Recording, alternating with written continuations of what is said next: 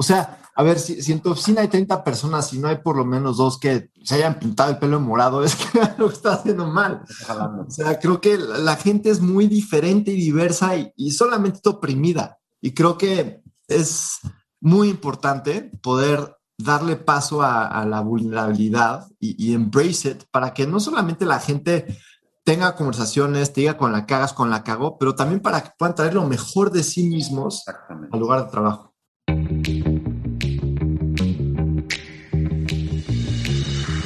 Hola, soy Fabrice Erfati. Bienvenido a Read to Lead, el podcast para los emprendedores que quieren llevar sus empresas a otro nivel.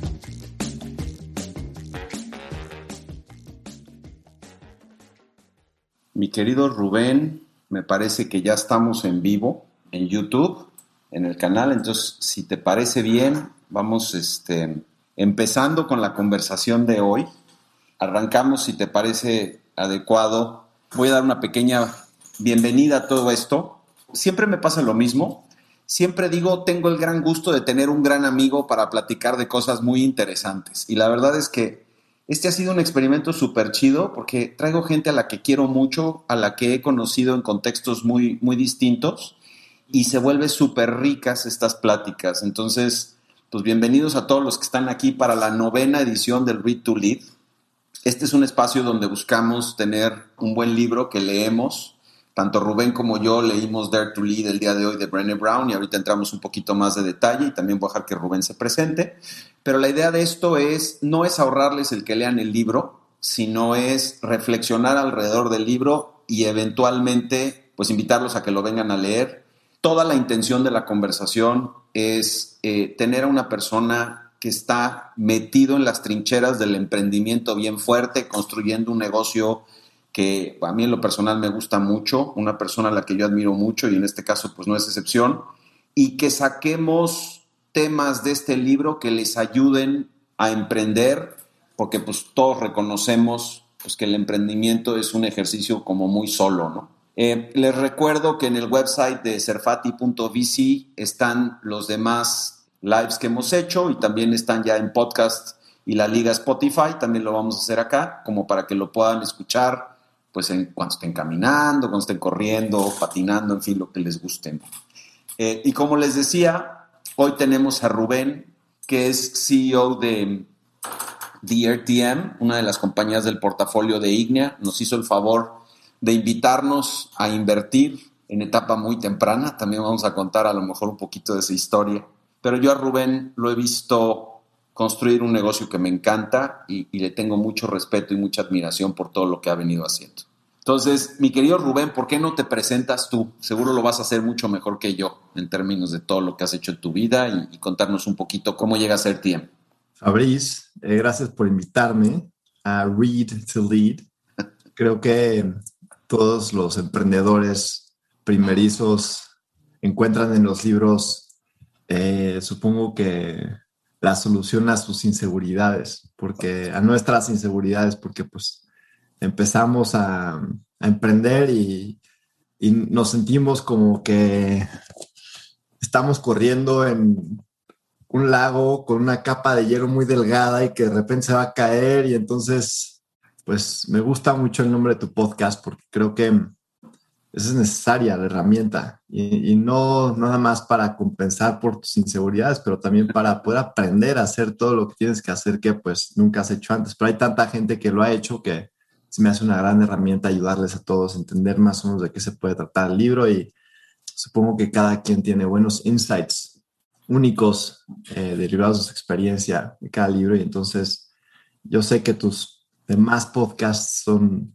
súper exitosos, pero yo creo que este de Dare to Lead va bastante ad hoc al propósito de tu podcast y estoy bastante emocionado de platicar contigo porque, pues sí, efectivamente, me llevas conociendo desde que tengo 24 años, desde que empezamos a ser TM, eh, hace 6 años, tengo 30, y pues he pasado de todo. Y la verdad, yo creo que, pues sí, los emprendedores somos bastante valientes, eh, sobre todo porque, no sabemos emprender, eh, porque no sabemos hacer nada.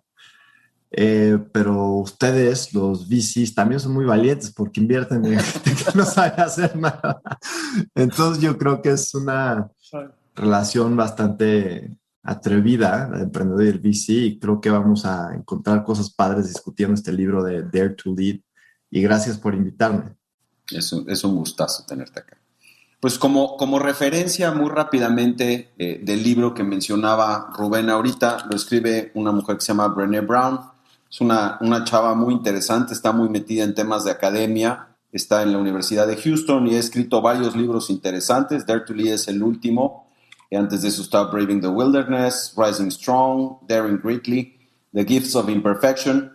Y, una de las cosas muy interesantes que ella cuenta en el libro y en otros, en otros materiales pues, que, revisé para, para, preparar esta llamada es un TED Talk que hizo hace como 10 años, que ella cuenta que, pues, que lo hizo y de repente se volvió viral y, y, estaba como muy sorprendida, ¿no? Y, se volvió viral porque me parece, y voy a hablar dos segunditos sobre el libro y ya empezamos a platicar como mucho más a fondo con Rubén también de sus insights al respecto, pero habla del liderazgo desde una óptica poco convencional. Habla del liderazgo desde una óptica de vulnerabilidad y habla en un idioma, si tuviera género el idioma, lo diría como muy femenino, o sea, tiene muchísima sensibilidad en, lo, en cómo lo presenta y tiene mucha sensibilidad emocional en términos de cómo construye todo su razonamiento alrededor del libro. Habíamos leído la vez pasada un libro de, Bob Iger, el que fue este CEO de, de Disney, y un tema también de cultura y liderazgo y estrategia, pero los tonos de cómo cuentan la historia son completamente diferentes. En uno me sentí sentado con mi papá y, y, mi papá así muy estructurado, muy, y el otro me senté con mi mamá y me hablaba no de la estructura, sino de cómo me sentía yo al respecto, ¿no? Y entonces los invito a que, a que lo lean y que perseveren, porque de repente es difícil. O sea, a mí yo me atoré y decía, no, esto no me está gustando y me regresaba y muy recomendable. Em, entonces, mi primera pregunta para ti, Rubén, es, ¿cómo te sentiste con el libro? Este fue un libro que tú me dijiste, oye, me gustaría leer este libro, ya habíamos pensado en otro y dijiste, no, ese ya no aplica, mejor vamos a ver este. Entonces, cuéntame cómo llegamos acá y cuéntame cómo lo leíste tú, cómo lo viviste. Pues este libro me lo recomendaron en una sesión de coaching o en un bootcamp de coaching que se llama Reboot. Okay. Empezó el fundador de Union Square Ventures, eh, uno de los cofundadores de Union Square Ventures se llama Jerry Colonna. Eh, y vas ahí tres días y te vas a encuerar como que mentalmente y psicológicamente enfrente de otros emprendedores que están pasando por lo que tú y, y es sorprendente pues ver todo lo que sacas eh, dentro de sus dinámicas y también cómo las experiencias de todos son bastante similares. yo creo que tú lo decías hace rato, que ser emprendedor es una cosa bastante solitaria. Eh, y es solitaria porque pues en tu empresa nadie, nadie sabe cuál es tu trabajo, nadie entiende cómo se siente eh, dar tu nombre a los inversionistas que te dan lana, este, que tu familia, tus amigos te vean raro, chance no puedes estar con ellos tanto como estás antes porque ahora estás teniendo que enfocar toda tu atención y tiempo a esta otra cosa, pero también es muy solitario porque sentimos que mm, nadie nos entiende, que, mm, o los sentimientos, lo que sentimos, eh, desde la pasión por, por tu startup hasta los momentos bien feos. Eh, y hay muchísimos momentos bien feos eh, donde uno tiene que, y ni siquiera es que uno se desarme, como dice Brené, pero es como, nada más pues te calan y te llegan al hueso y tienes que, pues, pues, eres humano, ¿no? Y no, no, digo, yo no puedo ocultar mis sentimientos, por ejemplo, pero eh, ahí en ese lugar me di cuenta que hay todo un aspecto de liderar que tiene que ver con, pues, emociones. Y, y no, no estoy hablando de inteligencia emocional, de, para tener una plata, no, o sea, de hijo, de, varios aspectos. Supongo que mm, iremos a hablar de, varios ahorita, pero lo que, lo que aprendí es que mucha gente se siente igual y, que mucha gente siente eh, las mismas, eh, el síndrome de ser un fraude o, te sientes como que alguien te va, o lo que estás haciendo pues, no va a funcionar o que chance deberías de contratar un sustituto porque pues, chance él sabe más que tú de algo que pues, es como un tema más estudiado y chance alguien en un MBA, como que es, es una cosa un poco dura y yo creo que, digo, por eso me gustó ese bootcamp. Y en ese bootcamp hablan muchísimo de Brené y, y de sus trabajos con la vulnerabilidad o ayudando a los líderes a entender que la vulnerabilidad es una parte esencial de, de, un líder. Eh, y, por, eso, por eso el libro se llama Dare to Lead, porque, y especialmente a los mexicanos, creo que nos cuesta mucho trabajo ser vulnerables, porque como cultura mexicana, casi todos somos, todos nos educan para ser machines, ¿no? Y, y sí pues tus sentimientos y, pues todo, todo eso que implique rajarte, pues échalos de un lado y, hasta las mujeres acaban siendo como súper fuertes y todos súper estoicos, nos aguantamos todo, tratamos de, em, de guardarnos lo que creemos, eh, no, no, le decimos a alguien si nos choca lo que hizo, nos aguantamos. Y, y creo que justo nosotros los mexicanos tenemos más problemas para pues liderar de forma nata porque pues culturalmente estamos hechos justo para no ser vulnerables. entonces em, yo creo que por eso me llamó la atención el libro. Eh, y, creo que, em, hijo, me estaba leyendo el libro y me puse a pensar de, de muchas, hijo, ocasiones donde yo he tratado de, de ocultar me y de, tratar de no dejar que lo que siento se meta en mi chamba o de, esas partes un poquito más internas a mí. Y, también es muy claro, obviamente es más fácil ver las carencias en los demás que en uno propio, pero entonces es muy claro y, cada quien tendrá estas experiencias, pero cuando pienso en alguna persona en mi equipo y digo, ah, pues claro, le cuesta trabajo porque pues claro, está tratando de ser valiente, está tratando de ser eh, un hombre mexicano, eh, no está bien ser vulnerable. Eh, me imagino, tengo muchísimas pláticas que he tenido difíciles en la chamba donde yo lloro, ¿no? A mí se le salen las lágrimas. Esté tomando mezcal o no, nada más lloro. hay, mucha gente que le cuesta trabajo, o sea, y se le ve como que en la cara unas ganas de que les hagan así unos reguiletes de, la, de los ojos y se lo aguantan. Y creo que eso nada más es un reflejo de cómo a nosotros los emprendedores mexicanos eh, nos hace falta, bueno, nos, cuesta más trabajo conectar con esa parte tan esencial para ser líder, que es ser vulnerable y atrevernos. Esa parte es tan importante y te voy a detener un segunditito, eh, nada más para hacer double clic en un par de cosas que mencionaste. Ahorita te voy a pedir nada más que muy rápidamente, se me pasó hacerlo al principio, pero me gustaría que muy rápidamente explicaras qué hace RTM porque creo que es relevante para esta conversación. Lo segundo que es importante en lo que estás diciendo, en mi opinión, es, hablamos de la vulnerabilidad y hablaste del tema cultural y de cómo los mexicanos nos educan para ser machines. Ella en el libro eh, Machín lo cambia por armadura, pero más o menos habla de que todos tenemos en contextos complicados, nos metemos en una armadura. Y lo que ella dice es que eso es un impedimento para que conectemos y lo que ella está buscando son líderes que conecten para que los equipos pues se sepan seguros y haya confianza entre ellos en términos de cómo, para dónde van y cómo conectan y estén motivados. En ese contexto, una compañía como RTM que tiene gente de muchos lugares, de muchas culturas, me encantaría escuchar, después de que nos cuentes qué hace RTM, que lo conectes con el hecho de cómo administras tú precisamente eso, ¿no? Que tienes gente que está operando en otros lados, con unas culturas distintas y que, si me apuras un poquito, la conexión se puede dar a través de la, de la, de la empatía y de la vulnerabilidad, pero me gustaría escuchar cómo vives tú eso y cómo, how do you foster it? A ver, una pregunta muy larga. repetir la segunda parte cuando, cuando acaba de contestar qué es RTM, pero bueno. Te la voy recordando si quieres ahorita, conforme vayas avanzando. No es cierto.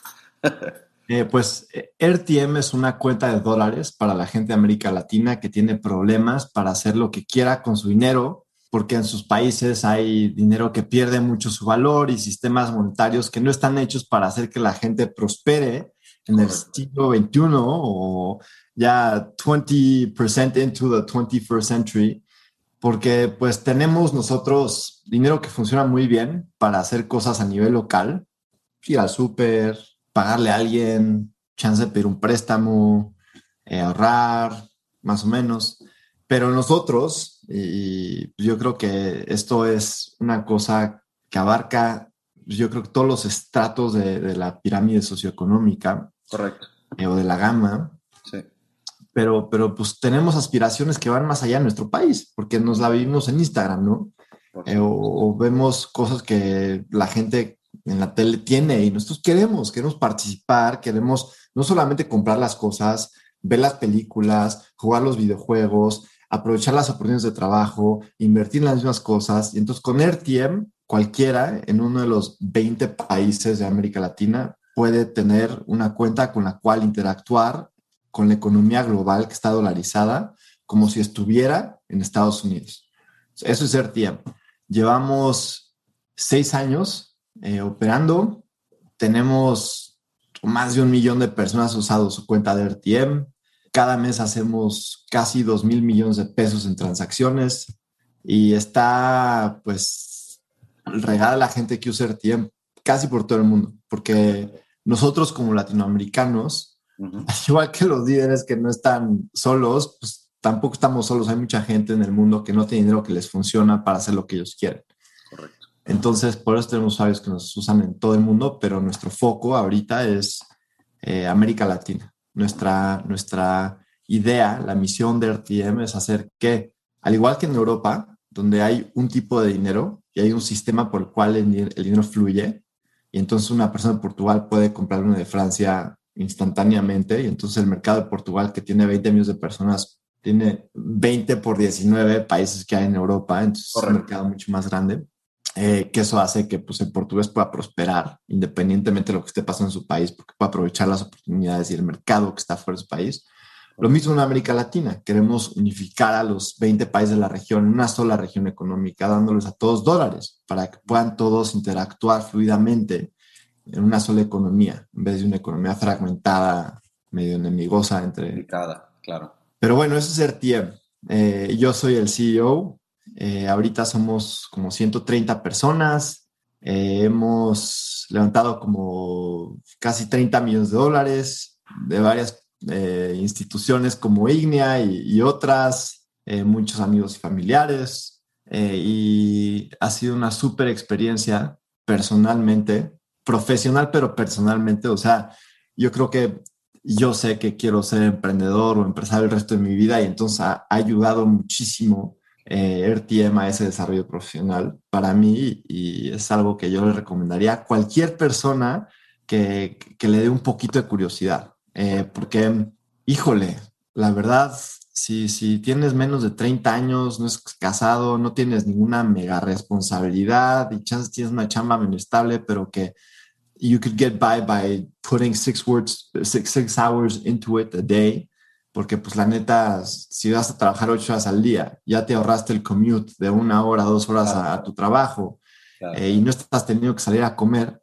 pues tienes por lo menos otras seis horas para dedicarle a otra cosa y después también otras cuatro horas para estar con tu familia y para dormir ocho, ¿sabes? Entonces, no le veo ningún downside y, y creo que mm, todos deberían de aprovechar la oportunidad que hay.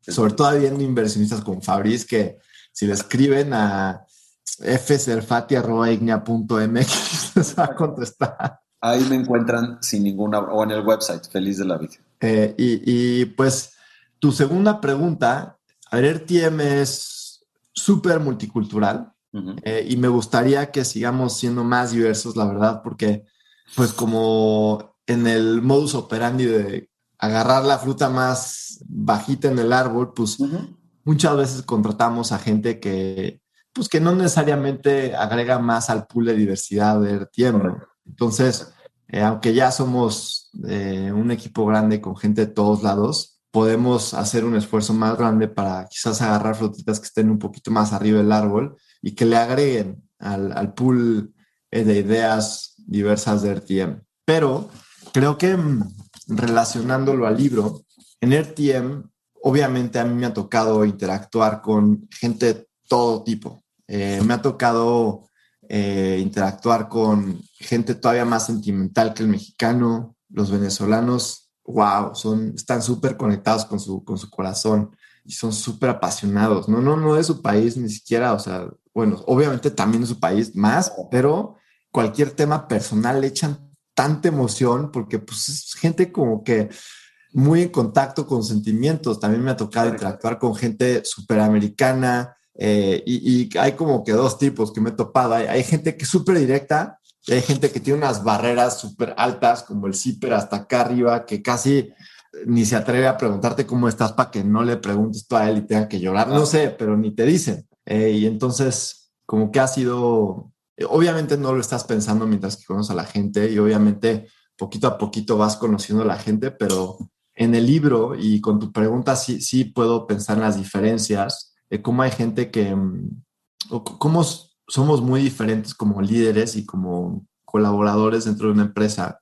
Eh, y, también es fácil de notar cómo muchas veces, hijo, dejamos que estas barreras que tenemos se metan en medio de la chamba. Yo creo que nosotros por mexicanos tenemos ese rasgo del machismo y del patriarcado ahí como que súper engranado en quién somos, pero la verdad es que la gente crece con complejos en todos lados. O sea, tú, tú puedes ser chino y si tu mamá un día te dijo que eh, no seas cabrón y no hagas X cosa, entonces toda tu vida vas a crecer creyendo que esas personas que hacen X cosas son cabrones y que tú eres un cabrón y entonces cuando los ves entras en un crisis existencial y entonces cuando alguien en la chamba hace algo más o menos te bloqueas y así somos, es una como propiedad humana. Entonces, eso se, ata un poquito a lo que estaba describiendo hace rato, en el sentido en que pues, no estamos solos. Como que sí, obviamente los mexicanos nos sentimos los más, ya sabes, somos súper negativos y somos los más jodidos, lo que sea, pero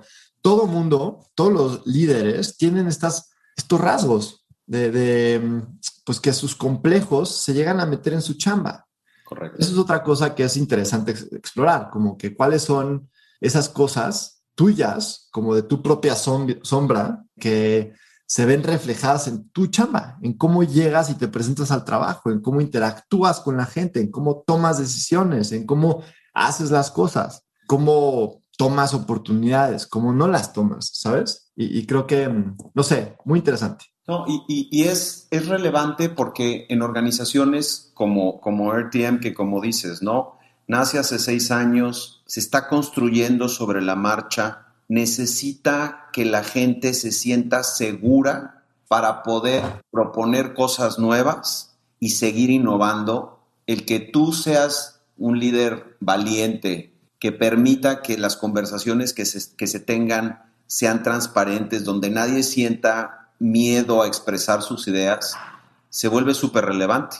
Yo platicaba eh, con, con, Rubén antes de empezar esto. Hay un par de momentos en la evolución de RTM que yo he admirado mucho la manera como, como Rubén ha, eh, y no es por dar cebollazos, porque también ha habido momentos donde me ha tocado sentarme y quizás ser un poquito más duro y, y a lo mejor la conversación no es en plan tanto de admiración, sino en plan de, este, me parece que estamos yendo para un lado que a lo mejor no debería ser, pero me acuerdo muy bien en algún punto donde Rubén tuvo que tener una conversación muy fuerte eh, para dejar ir a uno de sus co-founders. Y me gustaría que nos contaras a la luz de, pues eso, ¿no? De ser vulnerable, de ser transparente, de ser empático. Eh, ¿Cómo primero llegaste a tomar esa decisión y cómo entraste en esa conversación para finalmente lograr lo que estabas buscando, que en tu opinión era lo mejor que podía suceder para la compañía y hacerlo bien, porque por el otro lado, pues, este, la otra persona, pues obviamente es un tipo que quieres, con quien habías construido muchas cosas. Entonces, cuéntanos eh, cómo, cómo se dio esto, cómo llegaste a conclusión y cómo lo,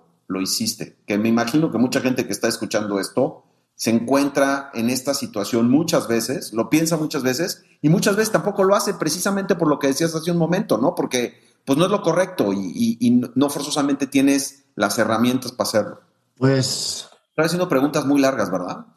No, no, no. Es, una buena pregunta y, te voy a contestar de una forma que tú no te esperas que te, que te conteste, pero yo creo que la mega cagué. O sea, cuando, no, no en mi decisión, pero en, cómo lo llevé a cabo, creo que demostró justo una falta de atrevimiento eh, y de empatía bastante cañón de mi parte. O sea, dejé que una conversación que pudo haber sido pues, no dosificada, pero un poco más esperada se volviera un balde de agua frío para alguien que yo quería y obviamente rompió mi relación con él eh, y, cómo me encantaría poderlo tener en mi vida, porque es una persona que, que yo admiro mucho, que me encantaba poder tener su opinión en temas de la vida, que me apoyaba en, en mis ideas locas o en mis formas de ser, en mis pláticas con los otros socios,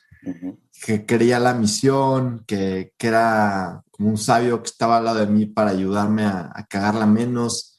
Y creo que si yo hubiera sido un poco más maduro y, valiente, me hubiera atrevido a tener pláticas con él un poquito antes, eh, antes de que llegara a ser un tema en donde pues rompamos. Eh, y creo que esto es un tema que, que yo tengo que se manifiesta en muchas otras áreas de mi vida, por ejemplo, con, con mis novias. Eh, también soy mucho yo de como que en una relación yo soy el que decide cosas que tal vez son de más personas o grupos decidir. Eh, y, luego soy súper necio, entonces una vez que me hago de una idea, ya no me la puedo sacar de, la cabeza, aunque soy bastante metódico, ¿no? por eso son tan fuertes mis ideas, porque ya lo pensé bien. Eh, pero mm, creo que mm, si yo hubiera podido tener pláticas con, con mi socio antes de, de, tener esta última plática, seguramente hubiéramos llegado al mismo lugar y yo hubiera podido haber, y quizás no, pero pues yo hubiera podido tener todavía ese amigo, ¿sabes? Eh, y, pudiera haber contado con esa relación y ese apoyo en el RTM y fuera del RTM. Eh, y, mm, creo que es un tema que lo veo de forma dosificada, permeado dentro de RTM eh, y, lo veo reforzado por mí. Parte de, supongo, ser, es como que ser emprendedor junguiano, porque estás viendo cómo tú eres se refleja en tu empresa, entonces se vuelve parte de tu empresa, y entonces cómo lo arreglas es tratando de tú y tratando de que tu nueva versión se permee en tu empresa, pero em, lo veo como hay alguien que está haciendo algo que no, no va de acuerdo con los valores de la empresa, y entonces ayer me acuerdo, tuve una plática con una persona que, que nada más no capta la importancia de ciertas cosas cualquier cosa que, le digo, siento que está cerrado, ¿no? Y obviamente, de cierta forma, yo tengo que lograr poder bajar nuestras barreras, porque yo creo que él siente muy atacado, porque yo de cierta forma, no, no de cierta forma, pero yo no estoy haciéndole fácil para que él pueda let go of his barriers and just have a person-to-person conversation. Y, y, al mismo tiempo, por no haberle dicho por tanto tiempo, estas cosas que me frustran de él, entonces ya llega un punto en donde yo soy un poquito passive aggressive. Y eso obviamente hace que él, él lo siente, ¿sabes? Una persona genio. Entonces, digo, y no toma genios ver cuando alguien está haciendo un poco culero con ellos, ¿no? Sí, no, de acuerdo. Pero pues nada más como que pues, no, no lo estoy ayudando. Y creo que justo poder agarrar y, y como encuerarnos, dejar un poquito nuestra barrera de lado, y tener esas pláticas, aunque sean difíciles, es, muy, importante y creo que es algo que mm, evidentemente viene de, de, una parte mía como de, oye, no le puedes decir a la gente que quieres lo que opinas, porque entonces si le dices lo que opinas, quién sabe si te van a querer igual, entonces más te vale que los quieras como son y te hagan lo que te hagan, aguántate, eh, no te rajes, ¿sabes? Como que llega un poquito al mismo lugar. Eh, obviamente, el mío desde, el miedo eh, a perder como una persona. y ya se imaginarán todos de dónde exactamente viene eso, mamá diciendo que no me quiere o algo, aunque me quiere muchísimo, pero así somos. Son nuestras historias, está clarísimo. Tengo un quote que me gustaría leer del libro, justo de eso, porque creo que, digo, supongo que muchos de tus radio escuchas, podcast escuchas, son mexicanos y se pueden identificar con esa, ese rasgo del carácter de, de nosotros, pero para que vean que no nada más es mexicano y que es una cosa que es propia del ser humano. Y espero hable en inglés. As children, we found ways to protect ourselves from vulnerability, from being hurt, diminished, and disappointed. We put on armor. We used our thoughts, emotions, and behaviors as weapons. And we learned how to make ourselves scarce, even to disappear. Now, as adults, we realize that to live with courage, purpose, and connection, to be the person who we long to be, we must again be vulnerable. We must take off the armor, put down the weapons, show up, and let ourselves be seen. Me encanta porque justo es como, es como una historia de un héroe. Es como todos crecemos de cierta forma, tratamos de prevenir que el mundo nos ataque y entonces estamos ahí un poquito encuevados, eh, como ciscados, eh, aprendemos a cómo hacerle para no quemarnos con todo, entonces pues nos acercamos al fuego, cuando tal vez el fuego nos puede dar de comer, y después llega un punto en nuestra vida que somos, hay quienes lo describen como ser un camello, cargando con todo lo que se supone que tienes que hacer para poder encajar en tu sociedad o, para no lastimarte y, y después, pues, algunos pocos valientes agarran y dicen, oye, yo no puedo vivir así. Yo para poder eh, ser un líder, para poder ser un papá, para poder ser un buen amigo, un buen hijo, un buen novio, tengo que poder dejar a la gente, pues ni siquiera es entrar a verme, no soy una imagen para que la gente me vea, pero es para, para poder tener una, una relación, ¿sabes? Para poder Totalmente. crear algo juntos. Y, y, creo que ahí es cuando, y viene la segunda parte de, um, no es un poema, supongo que sí es un poema, no sé qué es, un excerpt de, de, del libro este, pero pues dices, bueno, a la chingada, eh, tengo que yo ser, poder ser vulnerable, tengo que darle gracias a esas herramientas que en algún punto me ayudaron a eh, prevenir, lastimarme, eh, pero pues ahorita ya no me sirven porque yo necesito poder show up as a blank slate to be able to create new interactions from scratch that are not affected by the way uh, I've learned to live in the past, ¿sabes? Es, es desaprender muchas cosas. Fíjate que ahorita antes de que, de que leyeras el quote del libro, estaba yo reflexionando sobre lo que mencionabas en, en esta conversación y la manera como hablabas de que, pues de que la habías cagado muy fuerte. Y, y, parte de las cosas que me gustaron del libro es que tiene eh, metodologías como muy puntuales para ciertos temas, ¿no? Te dice primero A, luego B, luego C, habla de cómo definir cuáles son los valores que te mueven como persona y que por lo mismo deberías como de imprimir hacia la organización y al mismo tiempo deberías de eh, utilizar como guía para, para, vivir y para dirigir y para ser padre y para trabajar un poquito no disociando pues, tus distintos roles como persona. Y el, la segunda o tercera parte donde dice que daring leaders who live into their values are never silent about hard things, el tercer punto que toca, que me encanta, es, hace una como eh, comparación entre quien está ahí en la arena partiéndosela, está sudando, está sangrando, es un gladiador y alrededor hay gente que lo está observando, ¿no? Y dice que hay gente que está, distintas personas están sentadas ahí. Y dice, la empatía y la autocompasión son dos personas las más importantes que no deberían de faltar a estar sentadas en esa arena. Porque justo como lo dijiste tú ahorita, no, puta, la cagué y lo debía haber hecho distinto. Sí, cabrón, pues estás aprendiendo. Y, está, y te tienes que dar el crédito de haberte puesto en ese momento a tener esa conversación que tú juzgaste que era muy importante y que seguro fue muy dura. Y que ahorita nos lo estabas contando, pues más bien lo veías desde la óptica de lo mal que lo hiciste y no de lo bien que lo hiciste, agarrándote lo que te tuviste que agarrar para tener esa conversación. Pues sí, mira, yo como... No, no te estoy justificando, ¿eh? nada más es, no, es, no, no. como parte de la conversación como líder que de repente, puta, es mucho más fácil por cómo crecimos autocriticarnos y eso alimenta muchas veces nuestras inseguridades. Pero también tenemos que aprender a darnos crédito, porque muchos de estos güeyes están allá afuera, situaciones similares, y necesitan reconocerse, pues que están siendo valientes, cara. Sí, toma bastante mm, valor terminar con una relación, trabajo o, lo que sea. Es bien difícil. Yo creo que me puedo acordar de todas las veces donde me han dicho a mí que no o yo he dicho que no. es, bien feo. Sin duda, eh, sin duda. Tú quieres caerle bien a la gente. Estás programado para eso. Sí. Es que no, pues no les vas a caer bien y chance tú quieres que caerles bien porque las quieres.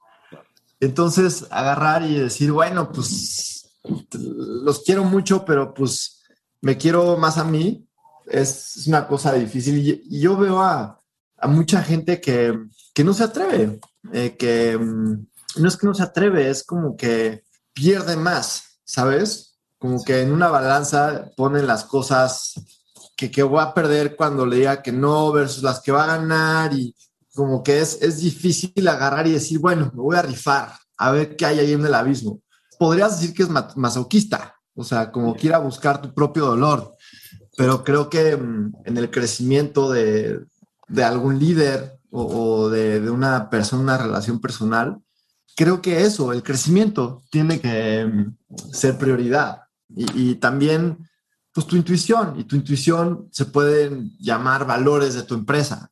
Eh, y, tu intuición se puede llamar tu corazón a nivel personal. 100%. Ellos saben. Y, sí, yo sé que la decisión o las decisiones que he tomado, porque las, las he pensado, eh, han sido las correctas y, cuesta trabajo, pero una vez una ex novia me dijo, si hay duda, no hay duda. Yo como... Eh, y creo que es lo mismo.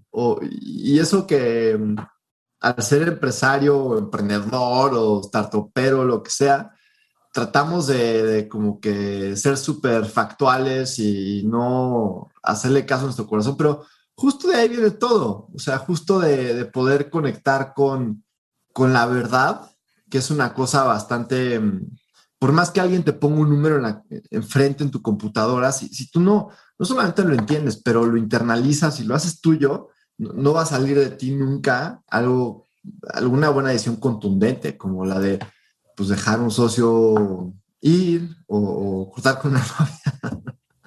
Entonces ahí tienes muchos divorcios feos y separaciones de co-founders feas. Muy feas, sí. Hay un tema, ahorita que decías, que hablabas de todo esto, me vino a la mente una de las anécdotas que cuenta muy chistosa en el libro, donde ella está casada y está casada con un doctor y están casados desde hace mucho tiempo y entonces ella se mete en un rollo, porque ella misma reconoce en el libro que es muy mala planeando como la carga de cosas que tiene encima, ¿no? Entonces de repente pues, está en una época en la vida hiper complicada, está, tienen dos hijos o tres hijos y, está, y ella está ese día en su casa abrumada por todo lo que está pasando, ¿no? Entonces llega el esposo, va directamente al refrigerador, abre el refrigerador y ella escucha, él no se lo dice a ella, pero ella escucha que él dice, no manches, ni siquiera hay, hay cosas de comer en esta casa. Y bueno, ella se prende de inmediato y te cuenta su diálogo interno, ¿no? De no más, este güey, yo aquí echa pedazos y este llega y está encabronado y encima de todo está reclamando y entonces va con él y dice, oye, ¿tú que tienes esta camioneta tan bonita? Este, que en el tema de las conversaciones es interesante el uso del sarcasmo tú que tienes esta, conversación, esta eh, camioneta tan grande, ¿por qué no te das una vuelta aquí a HB, que está aquí al ladito, que además para efectos de nosotros los regios HB es toda una institución, pero pudo haber sido Superama para efectos de los chilangos? Y con esa tarjeta de crédito que tienes, que jala también, pues compra jamón. Y él se voltea con ella y le dice, ¿por qué me estás diciendo eso? Entonces ella le dice, pues porque te oí que reclamaste. Todavía se sigue un poquito, lo hace como más chistoso, ¿no? Y, entonces le dice, oye, ¿me recuerdas en los últimos cinco años ¿cuántas veces tú has hecho las compras? Y entonces ella dice, no, todavía este cabrón seguro me, la está, me está manejando y no sé qué. Y le dice, no, pues siempre las haces tú.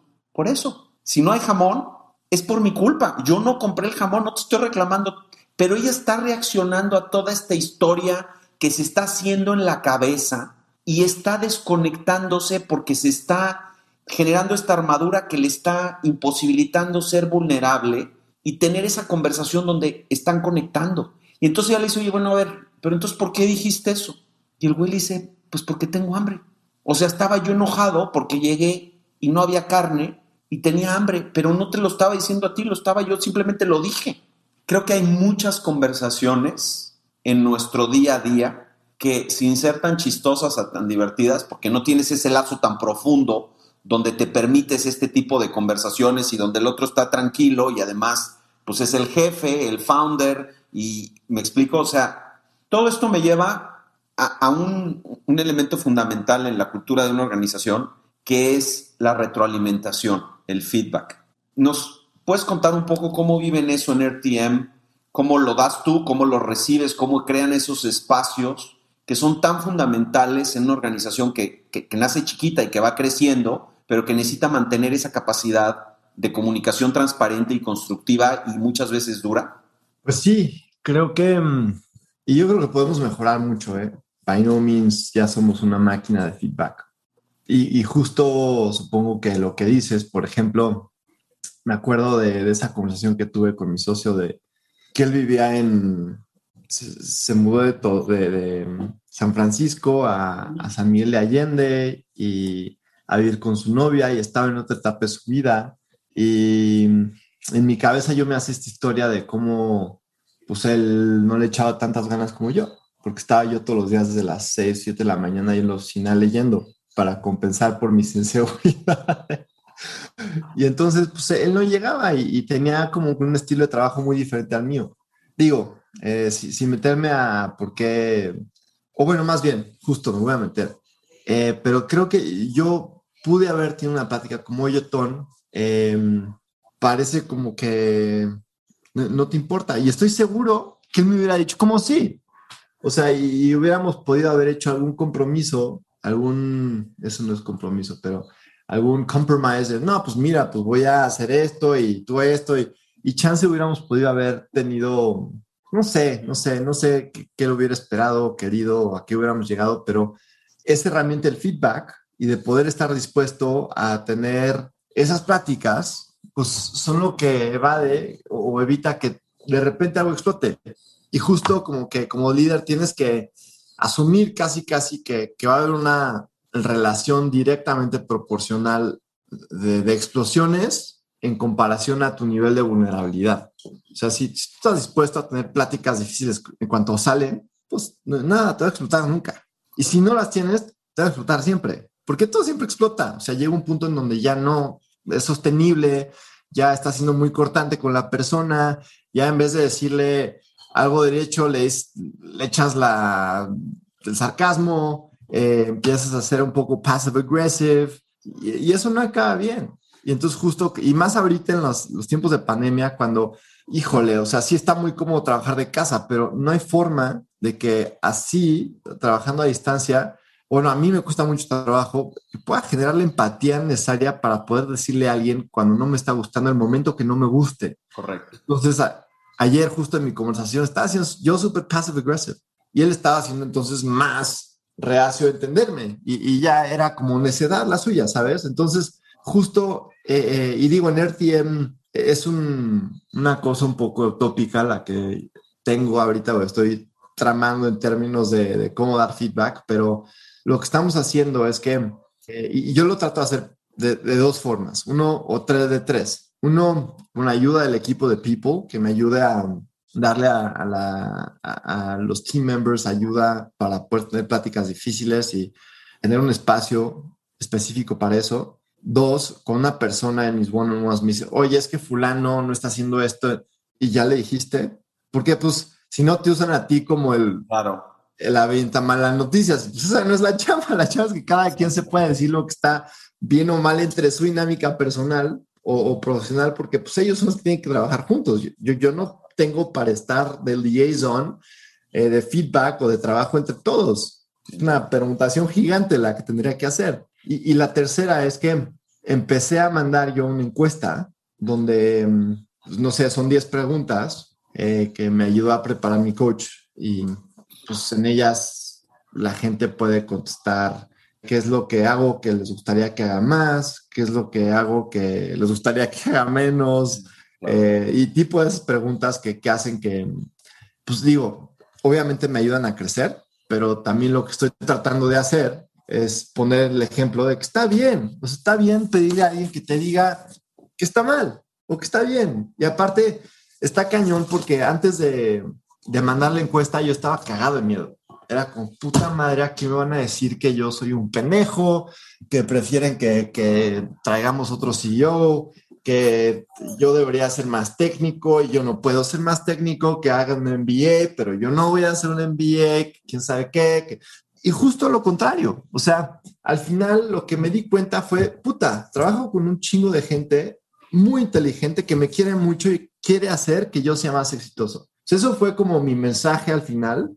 Y obviamente eh, eh, supongo que se relaciona a lo que dice Brené, porque pues muchas veces nos inventamos todo un pinche escenario gigantesco que, que no tiene límite hasta dónde puede crecer, puede crecer exponencialmente porque tenemos como espacio infinito para dejar que un, un pequeño pensamiento se vuelva así un mundo de VR súper complejo. Eh, y, muchas veces no es, o sea, no, no es. O sea, ¿qué le dirías tú? Ponte en los zapatos del que va a dar feedback. ¿Qué le dirías tú a, a X persona que trabaja contigo? Oye, pues eres súper bueno por esto, esto y esto y esto, y haces esto que a veces hace que tú te veas medio mal y que yo me frustre contigo. O sea, no es malo. Creo que el, ejercicio del feedback funciona cada vez mejor en la medida en la que lo practicas. Y esa es parte, como dijiste ahorita, me encantó. Necesito construir una organización que tenga la capacidad de tener conversaciones sin necesidad de pasar a través de mí y donde ellos mismos trabajen bien eh, en su comunicación y en la construcción de algo que entiendan para dónde van, ¿no? Y una de las cosas que me encantó del libro, que nunca había pensado, es, ella dice que habla de las generaciones, ¿no? Y me acordé porque, pues, obviamente tú eres mucho más joven que yo y, y habla de los millennials y habla de los Gen X y habla de los Cs y todo este rollo. Y ella dice que ella tiene estos problemas porque mucha de su gente son millennials y que son mucho, muy comprometidos, muy sensibles a muchas cosas, pero ella dice pues, que la resiliencia no forzosamente es uno de esos aspectos que caracteriza a generación. Y dice, entendimos que eso era el caso y que cada vez íbamos a tener más gente joven dentro de la organización. Y entonces, en el proceso de onboarding, parte de la conversación es failure. Y hablamos de que it's okay to fail. O sea, here estamos bien con eso y la vas a regar y siéntete tranquilo de que cuando la riegues no se acaba el mundo y no es una razón para salir corriendo, sino es parte de nuestra cultura, aprendemos sobre esto y aprendemos a llevarlo. Y nosotros en Ignea tenemos un proceso de onboarding como muy, muy sólido porque tenemos por diseño posiciones que tienen rotaciones muy altas, ¿no? La gente viene a hacer dos, tres años con nosotros y después de ahí se va a hacer el MBA. Y entonces, pues con quién hablas, qué expectativas, cuáles son los roles, las herramientas. En todo ese proceso, hablamos de valores, hablamos de muchas cosas. En todo ese proceso, nunca hablamos de que te puedes equivocar, de que está bien. Hablamos mucho de que hay que ser responsables con las ideas que pones en la mesa y todo este tipo de cosas, pero no hablamos de, ¿sabes qué, güey? La vas a regar. Y cuando la riegues, no se acaba el mundo, vamos a aprender de eso y vamos a hacer las cosas mejor, ¿no? Y, para agregar a lo que dices, Fabriz, creo que es parte de ser vulnerable. No solamente es, tienes que ser vulnerable para que más gente la cae, eh, pero también es como ser vulnerable para que cuando la cagues puedas decir algo al respecto, porque claro. muchas veces la cagas si tú quieres ser el superhéroe, ¿no? O bueno, no es que quieras ser el superhéroe, quieres descagarla, porque no quieres, no, no te vas a aguantar el shame que viene con mantener, no, no mantener la imagen que tú quieres que la gente tenga de ti. Entonces, muchas veces, o eso puede ser un problema fatal, y lo digo como en el sentido literal, la palabra te puede llevar a la muerte, porque pues hay problemas que, que, son graves y la gente en un startup tiene responsabilidades tan grandes, está, es como que me acuerdo, mi abuelo tenía un jacuzzi que tenía unos chorros que si los tapabas todos, al mismo tiempo salió un chorro por un lugar donde no tenía que salir un chorro. Y así están todos en un startup. Cada quien está tapando 15 madres y las 15 son súper importantes. Entonces, obviamente, de repente, como que se va a sacar el pinky, vas a tener, porque nada más normal, porque te, te puteaste con alguien fuera Claro. de tu chamba, lo que sea, y la vas a cagar. Y entonces lo único que no quieres es que sea como, Sí, entonces sí. ahí ya, ya destapaste tres hoyos o chances hizo más grande, necesitas ayuda. Los pedos son pedos de todos, ¿no? ¿no? No son pedos de una persona. Y creo que justo es también parte del mexicano, pues no, no querer aceptar esos errores, no querer cambiar de la, la percepción de la gente a que piense que es menos como debe de ser. Y entonces creo que es muy importante eso. Tengo otro quote del libro que me gustó, que habla un poco de eso. Échalo. Dice, we are not here to fit in, be well balanced, or provide example for others. We are here to be eccentric, different, perhaps strange, perhaps merely to add our small piece, our little clunky, chunky selves to the great mosaic of being. As the gods intended, we are here to become more and more ourselves. Creo que me gustó ese quote porque, a ver, tú traes a alguien y all this diversity talk, pero después llega la gente y gracias a, a, bueno, a nuestro ser humanismo muy poco valiente y a querer fit in una cultura nueva, como tú dices, tenemos que hacer algo como de forma activa, no nada más que pase casi por osmosis de la buena onda que hay, Claro. para que la gente se atreva a ser sí misma. Totalmente. Y, y casi, jole, eso se debería de haber reflejado cómo hasta la gente se, se- se va a vestir a la oficina. O sea, a ver, si, si en tu oficina hay 30 personas y no hay por lo menos dos que se hayan pintado el pelo en morado, es que algo está haciendo mal. O sea, creo que la, gente es muy diferente y diversa y, y solamente está oprimida. Y creo que es, es muy importante poder darle paso a, a la vulnerabilidad y, y embrace it para que no solamente la gente tenga conversaciones, te diga con la cagas, con la cagó, pero también para que puedan traer lo mejor de sí mismos al lugar de trabajo. 100%. Oye, pues se nos acaba el tiempo. ¿Hay algo que te gustaría, pues, no sé, comentar con respecto al libro, pensando en los emprendedores que nos pueden estar viendo ahorita, esos dos, tres millones de personas que se conectaron para platicar con nosotros? Exacto. A ver, métanse a exacto. creen una cuenta. Oye, pero sí es importante que pongas, o sea, que des tus redes también. Me gustaría muchísimo que la gente se acercara a conocer RTM porque más allá de que es una fintech espectacular y más allá de que está en el forefront de tecnología, este, de criptos y todo esto, es una compañía que nace con un sentido de propósito bien profundo y, y creo que vale la pena que la gente lo conozca precisamente por eso, ¿no? Ah, pues gracias. Me, Estoy me- de acuerdo con eso. de lado. Eh, No, no sé si hay algo que quieras cerrar con esto. A ver, te toca a ti, Fabriz. Venga. René escribió el libro porque se topaba mucho con un quote de Theodore Roosevelt. Y creo que habla un poquito de, bueno, en el libro también van a poder encontrar cómo no, es muy fácil juzgar, pero no cuenta juzgar. Lo que cuenta es hacer cosas pasar y romperla, como está diciendo Fabriz eh, del Gladiador. Está en la página eh, 18, número romano. It is Ajá. not the critic who counts, not the man who points out how the strong man stumbles, and when the doer of deeds could have done better. The credits belong to the man who is actually in the arena, whose face is marred with dust, sweat, and blood, who strives valiantly, who errs, who comes short again and again, who at the best knows in the end the triumph is high achievement, and who at the worst, if he fails, at least fails while daring greatly. Pues es la figura del güey, del gladiador, sí, 100%, de ser, de ser, eh, de atreverse, ¿no? Atreverte a cagarla, a llorar, a abrirte, a que te digan, pero por lo menos atreverte. Aunque fracases, por lo menos te atreviste. Atrévanse a ser emprendedores. Oye, Fabriz, pues muchas gracias por, por el tiempo. Me encantó platicar contigo y espero que sí llegue a los, o tenga 100% de engagement y le llegue a los 3 millones de, de podcast escuchas que tienes. Güey, te voy a decir una Un cosa. abrazo y muchas gracias. De las cosas que más disfruto de mi chamba, si no es la que más, es trabajar con gente como tú. Me enriqueces mucho. No, de verdad, es, Muchas gracias, Fabriz. es una cosa muy chingona. Eh, para todos los que están escuchándonos, acuérdense de meterse al website de serfati.vc.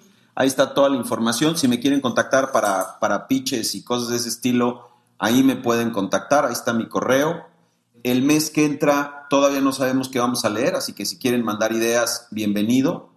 Eh, me gustaría hablar de temas de resiliencia, porque creo que es uno de los temas más eh, necesarios en el emprendimiento. Entonces, ¿tiene algún buen libro que quieran recomendar? Eh, por favor, mándenlo. Y, pues nada, como siempre, mi querido Rubén, seguimos muy en contacto y te mando un abrazo bien fuerte.